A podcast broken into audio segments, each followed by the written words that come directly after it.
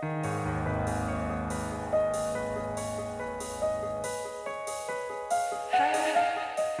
nombre es Mauricio Lechuga y te doy la bienvenida a Postmortem, un podcast donde te comparto las creepypastas y leyendas urbanas más famosas y perturbadoras que están en el fondo de Internet. Si estas historias realmente sucedieron o son retorcidos inventos de alguien, tú lo tendrás que decidir. Las historias pueden contener amplias descripciones de violencia y lenguaje explícito. Escucha bajo tu propio riesgo. Y si quieres historias extra, recuerda que está el Patreon, patreon.com diagonal Morten Podcast.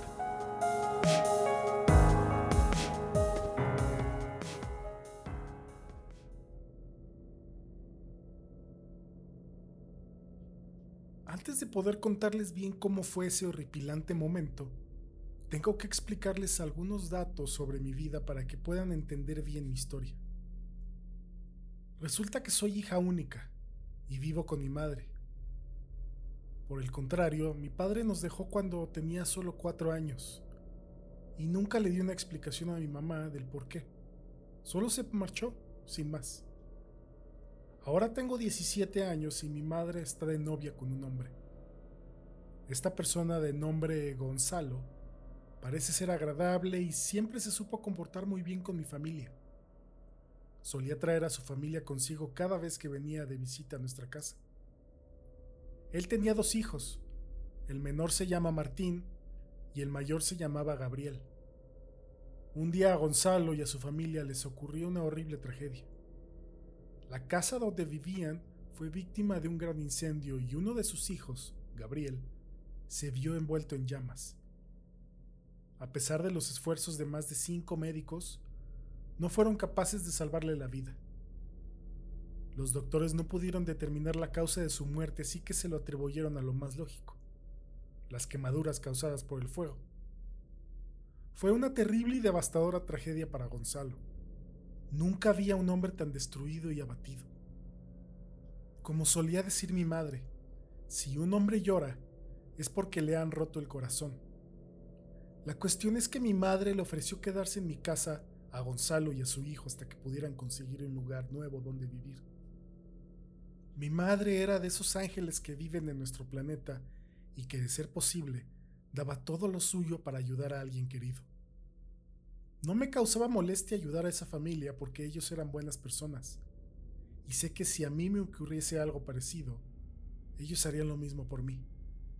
Pero Martín, su hijo, no me caía muy bien, sobre todo porque yo no sé cómo manejarme con los niños y también porque soy hija única y estoy acostumbrada a no tener que compartir mis cosas con alguien.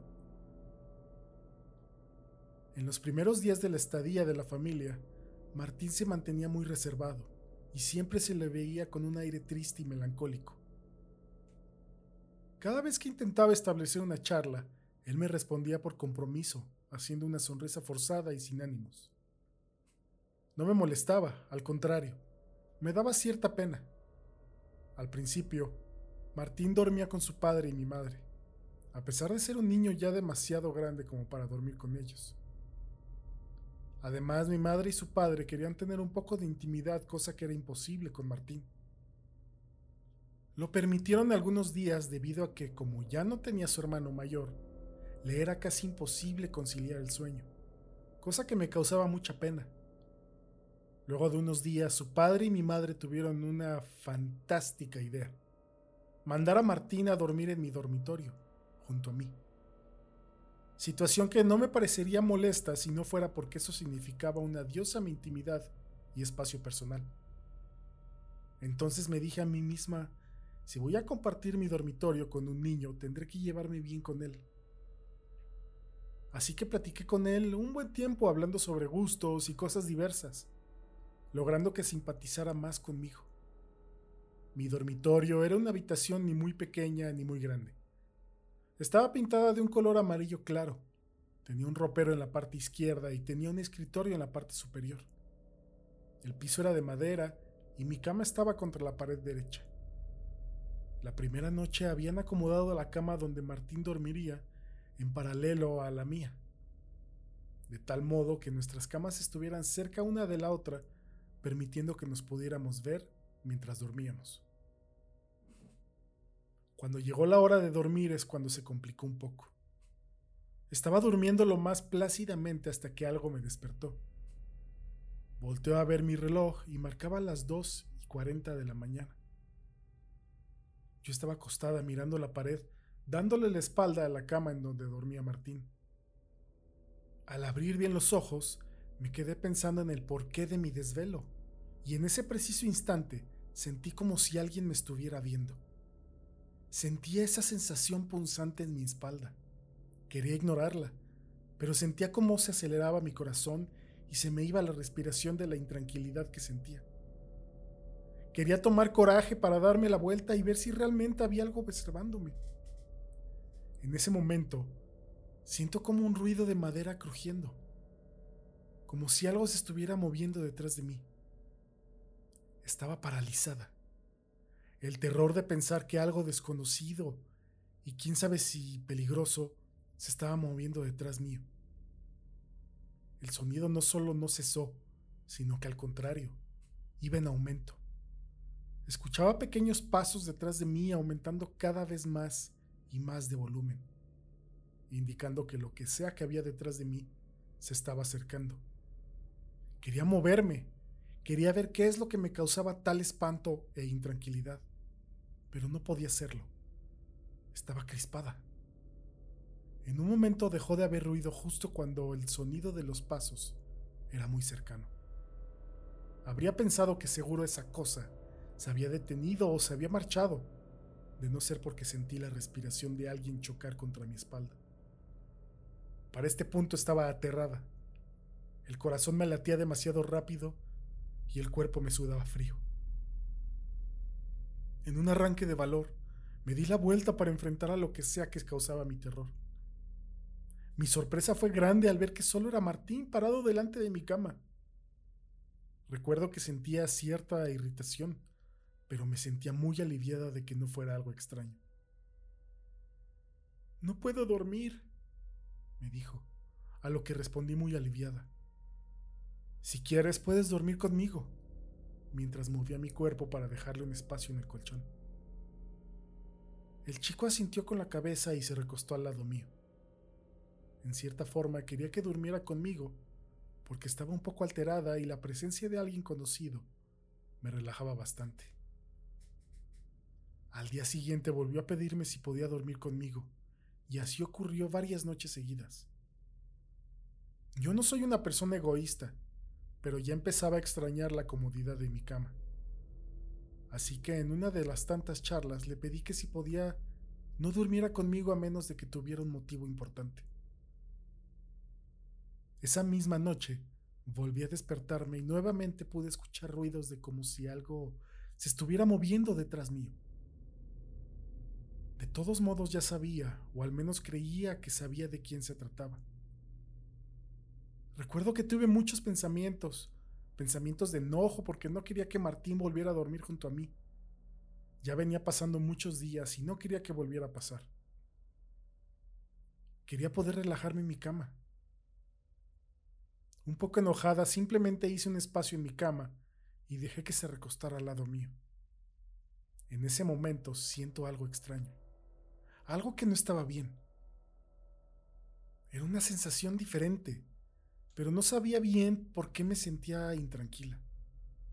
Me puse a pensar qué era lo que causaba esa incomodidad y después de un rato me di cuenta. Martín ocupaba más espacio de lo habitual en mi cama. También recuerdo que sentía la cama más fría de lo normal y con un olor extraño. En eso le pregunto a Martín, ¿no sientes la cama un poco fría? No se me pasó por la cabeza ni de la más pura casualidad que me podía arrepentir el resto de mi vida de haber hecho una pregunta tan simple. Debido a que escucho a Martín preguntar, ¿qué? En tono extrañado. Esto no sería nada extraño si no fuera porque la voz de Martín provino del otro extremo del dormitorio. Mi respiración empezó a aumentar desesperadamente. Mi corazón parecía que se iba a salir del pecho y sentí mucho, muchísimo pánico. Algo o alguien se había acostado al lado mío y no era Martín. Temblaba, temblaba mucho y no quería hacerlo porque no deseaba que ese monstruo o cosa se molestara. ¿Alguna vez han sentido tanto miedo al punto de sentir dolor físico? Eso sentía. Estaba más que aterrada. Estaba muy asustada, pero lo peor vino después. Esa cosa me abrazó con sus brazos helados, haciendo una gran presión en mí. Un fuerte escalofrío me recorrió de pies a cabeza. Podía sentir su respiración fría en mi nuca y sentía sus helados dedos clavarse en mi cuerpo. No podía pensar con claridad del terror que tenía. No podía hacer nada. Quería gritar, quería salir corriendo de la habitación, de la casa, de todo. Lloraba en silencio, apretando los dientes para no sollozar. Sinceramente, no sé cómo hice para no orinarme encima porque nunca estuve tan aterrada en mi vida. Trataba de tranquilizarme, pero me era imposible ya que podía sentir su respiración en mi nuca. Quería evitar moverme a toda costa. No quería causar que esa cosa se molestara. ¿Quién sabe qué podía hacerme? Sus uñas me provocaban mucho dolor se clavaban fuertemente en mi carne y esa cosa iba de a poco cerrando su mano. Cada segundo que pasaba parecía interminable. Solo era capaz de pensar en el dolor que sentía. En cierto momento, sentí como su mano iba perdiendo fuerza e iba deslizándose poco a poco hacia atrás. Esto sucedió hasta que su mano dejó de presionar mi cuerpo. Es ahí cuando me di cuenta que la cosa se había tranquilizado, debido a que su respiración se había vuelto más leve. No puedo decir que me sentía tranquila, pero pude sentir cierto alivio. Con el tiempo la cama se volvió un poco más caliente y para cuando me di cuenta, ya había amanecido.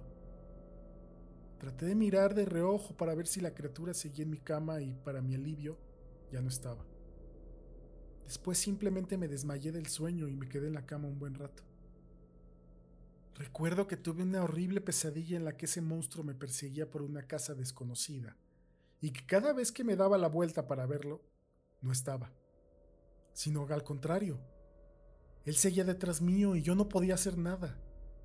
En el sueño podía escuchar gritos de dolor de alguien y cuando lo encontré, era simplemente una persona que estaba prendida en fuego. Al ver eso de la impresión, me tropiezo quedándome indefensa. Y al darme la vuelta tenía ese monstruo encima mío. Es ahí cuando me despierto llorando. Y Martín, preocupado, me pregunta, ¿Estás bien? ¿Qué te pasa? Lo miré con cara asustada y le dije que había tenido una horrible pesadilla. Entonces él se pasa a mi cama y me consuela. De repente él tiende su dedo señalándome una parte de mi cuerpo y me pregunta, ¿qué te ha sucedido ahí? Volteo a ver donde me señala y veo cinco moretones alineados uno del otro, como si alguien me hubiera apretado con su mano. Al mirarlo, rompo en llanto y sin poder contenerme le cuento por lo que había pasado. Después de contarle todo, simplemente me pidió que saliéramos de la habitación y le dijéramos a nuestros padres para que pudieran ayudarnos. Al buscarlos en su dormitorio no estaban. Recuerdo que sentí cierta incomodidad. Sentía como si algo malo fuese a pasar. Merodeando por toda la casa los fuimos buscando por cada habitación, gritando sus nombres. Cuando llegué al baño, vi que por la parte inferior de la puerta salía un líquido rojo. Exaltada pensé lo peor y debatí si debía abrir o no la puerta. No sé por qué lo hice.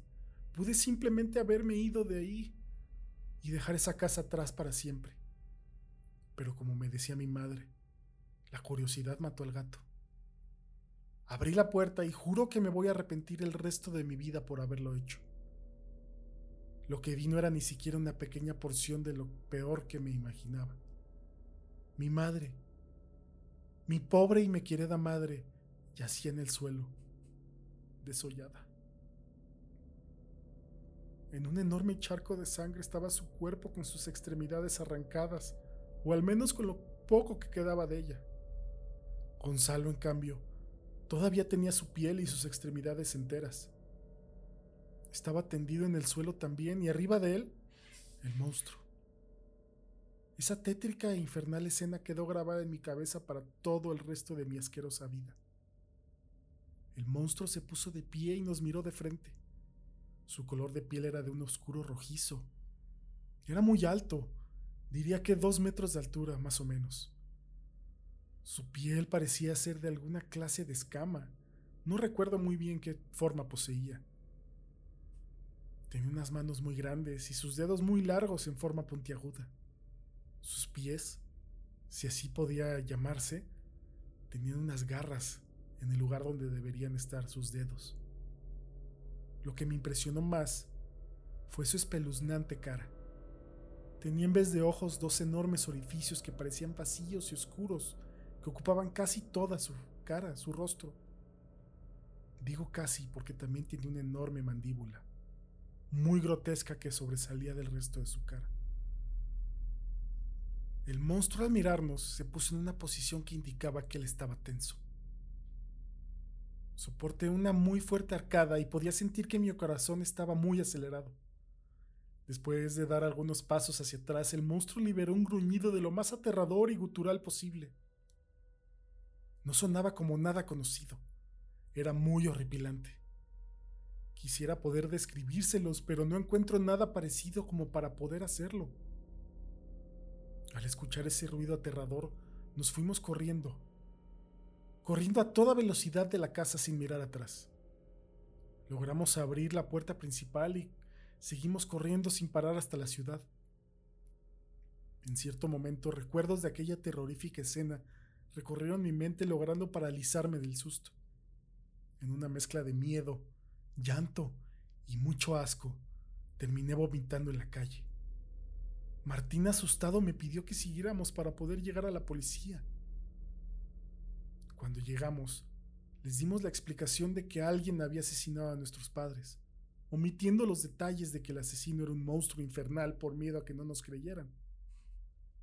Viendo nuestro mal aspecto, fueron de inmediato para nuestra casa, dejándonos en el cuidado de ellos en la estación.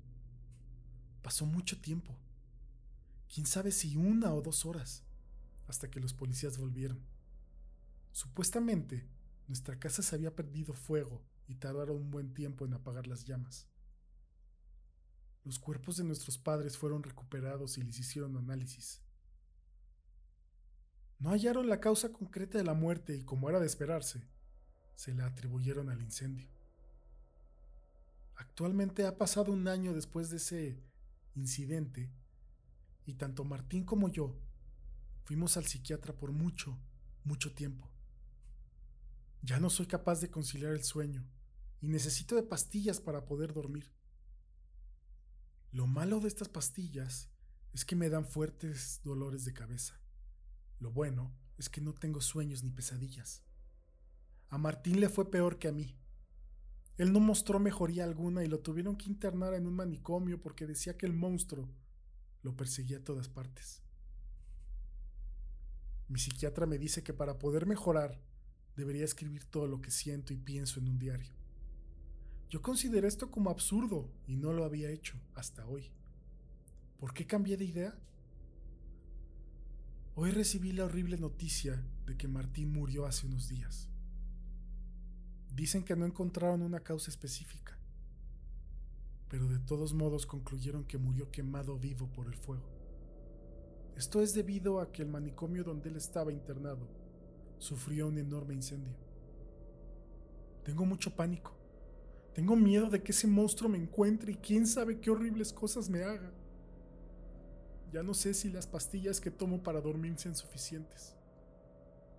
Tal vez deba tomarme todo el frasco.